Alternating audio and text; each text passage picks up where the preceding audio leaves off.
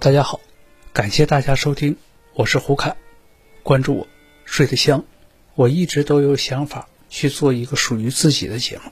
最开始呢，并不是说想做一档节目，而仅仅是想让自己多读一些书。读了很多书，当时音质非常差，也没有任何经过后期的剪辑，就导致收听的人特别少。再加上我自己的叙述能力又很差，所以呢，有很多节目是无法收听的。直到去年的时候，我才开始认真的去做一档属于自己的节目。今天与大家分享的是，印加人为何抛弃空中之城？印加人是南美洲印第安人的一支，在印第安语中，印加就是太阳的孙子的意思。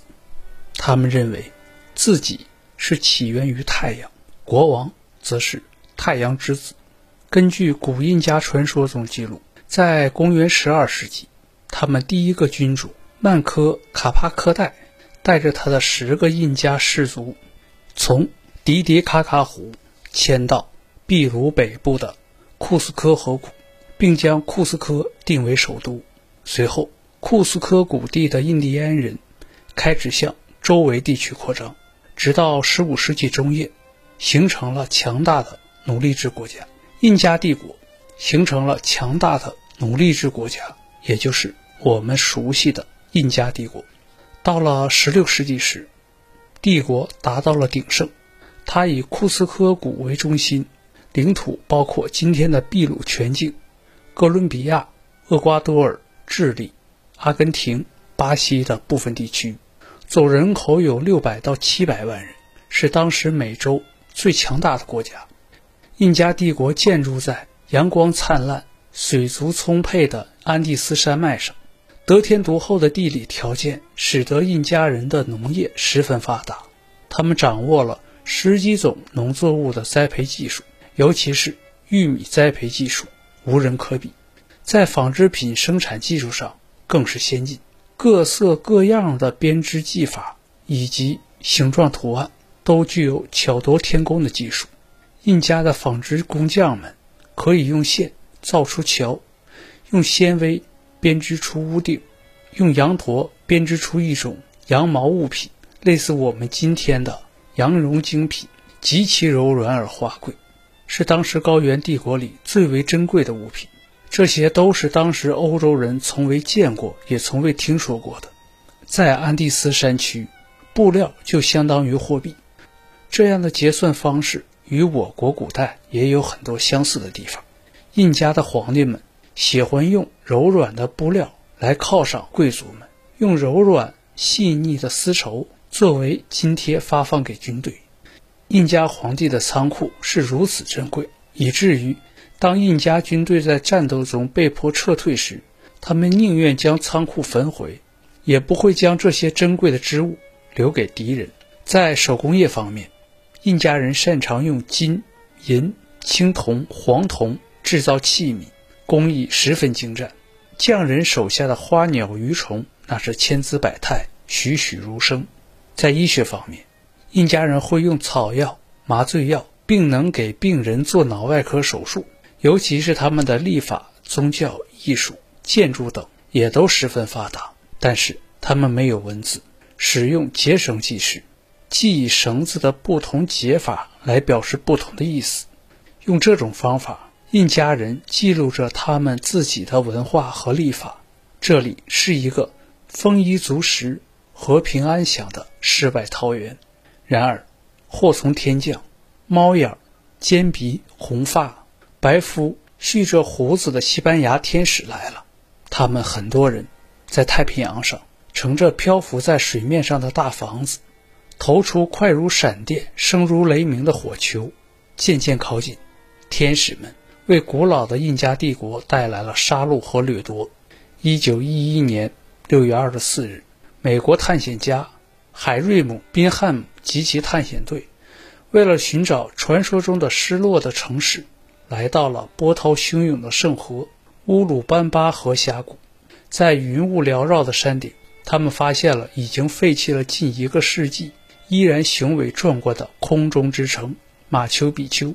马丘比丘是印加帝国神秘的古城，有人称它为“太阳圣女之城”。传说中，这里有无尽的宝藏和如林的美女。千百年来，无数的探险家和寻宝者都在执着地寻找它。传说这里是印加帝国缔造者曼科卡帕克的出生地，它位于印加帝国首都库斯科以北一百一十八公里处。名字取自它所在的山峰，字面的意思就是老山峰。它三面环河，一面靠着白雪皑皑的萨尔坎泰山，地势极为险要。正因为如此，他们才躲过了西班牙征服者和天主教传教士的侵扰和破坏，完整的保留了下来。整个城市依山而建，与其坐落在狭隘陡峭的地形相配合，雄伟的石垒建筑坐落在从山之巅，或圆坡而起。或立顶而筑，高低错落，层次感极强。上是四周是更高的山峦，直插青天；俯瞰下面是万丈峡谷，蜿蜒曲折的乌鲁班巴河奔腾而过，青翠的丛林和植物遍布其周围的峭壁之上，淡淡的紫色更给它增加了一层神秘的色彩。城中的建筑极具宗教色彩。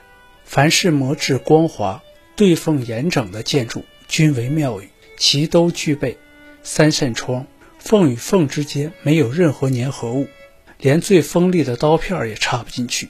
墙上每一块石头，都像是在玩拼图一样，被巧妙地连接在一起，与其他印加遗址截然不同。